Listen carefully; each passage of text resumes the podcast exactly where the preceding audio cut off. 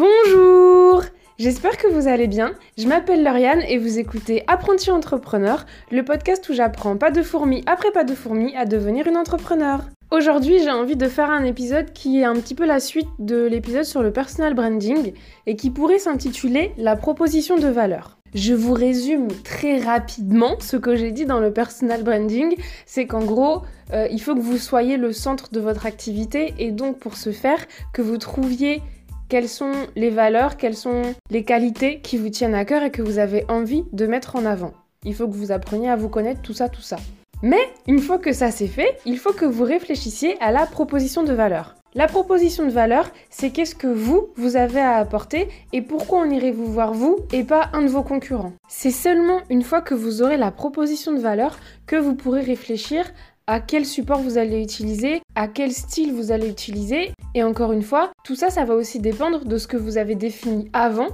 Qu'est-ce que vous voulez véhiculer, quelle image vous voulez véhiculer, quelle qualité, quelle valeur vous voulez véhiculer et qu'est-ce que vous proposez, qu'est-ce qui vous rend unique. Pour illustrer ce concept, on va prendre un exemple qui a beaucoup circulé sur LinkedIn, c'est le magazine Society. Ça fait des années qu'on entend partout dans les médias que la presse écrite est morte. Pourtant, le magazine Society a dû réimprimer des numéros parce que leur numéro spécial de l'été sur euh, Xavier Dupont de Ligonnès, c'est vraiment épuisé.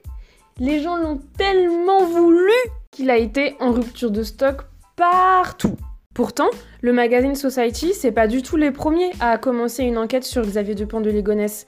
Mais là, ils ont fait un choix hyper audacieux. Pendant 4 ans, ils ont mis d'abord 3, puis 4 journalistes entièrement sur cette enquête, sur l'enquête de Xavier Dupont de Ligonnès. Mais derrière, ils ont sorti un gros, gros, gros dossier qui est sûrement l'une des enquêtes les plus abouties ou les plus poussées sur Xavier Dupont de Ligonnès.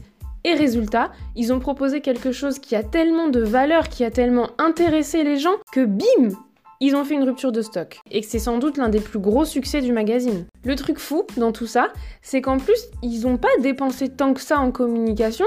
C'est vraiment les gens qui se sont intéressés à fond et qui ont vraiment vécu ça comme un polar, une enquête policière. C'est les gens qui ont commencé à poster des photos sur les réseaux sociaux pour montrer vraiment ce magazine, pour montrer la qualité du magazine. Et au bout d'un moment, quand tout le monde vous parle d'un truc, bah c'est qu'il y a une bonne raison. Bien sûr, vous allez me dire que ça a bien marché parce que c'est sorti pendant l'été. Mais en vrai, ça fait partie de la stratégie. Sortir quelque chose d'aussi gros pendant l'été, c'est une super bonne idée parce que les gens ont le temps de lire. D'ailleurs, il me semble qu'ils ont même dû faire deux réimpressions pour faire face à toute la demande qu'il y avait. Donc ça montre bien que même si on vous dit par exemple qu'un réseau social est mort, tant que vous proposez de la valeur, ça va marcher pour vous.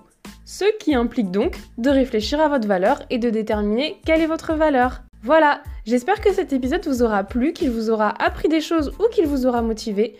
On se retrouve sur Twitter ou sur Instagram si vous avez envie de débriefer de cet épisode ou juste si vous voulez garder contact. Je vous souhaite une bonne journée ou une bonne soirée. Bisous